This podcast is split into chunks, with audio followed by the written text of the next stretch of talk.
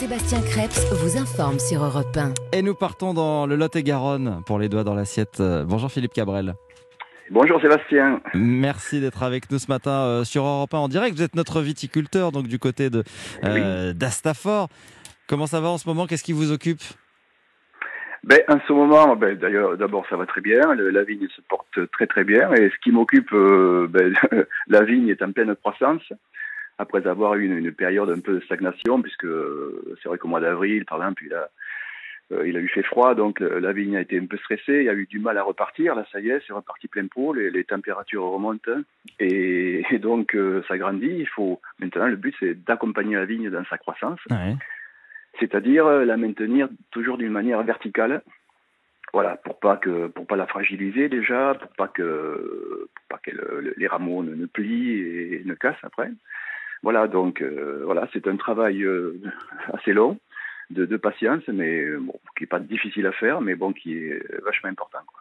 Ça veut dire qu'il faut avoir l'œil, il faut être dehors, aller voir euh, dans le vignoble, euh, aller euh, raccrocher un petit peu les pieds de vigne qui pourraient tomber?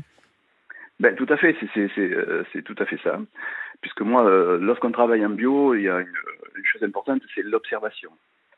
Et moi, j'ai découpé ça, puisque bon, euh, de- depuis 20 ans que je suis donc vigneron, j'ai fait évoluer un peu les choses dans ma démarche bio, et l'évolution fait que j'ai diminué de manière drastique l'utilisation du tracteur. Je l'utilise uniquement pour faire le traitement, et après, et tout se fait à la main. L'observation, forcément, c'est vachement important. Ça permet un peu d'anticiper euh, voilà, les maladies. Ça évite de, de, de, de traiter de trop. Et de, et de traiter surtout, euh, voilà, il faut traiter à bon escient. Ouais. Et ça, l'observation, c'est vachement important. Ça fait partie du.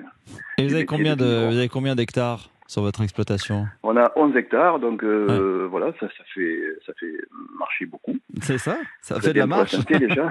Vous n'êtes pas tout seul quand même pour surveiller la vigne?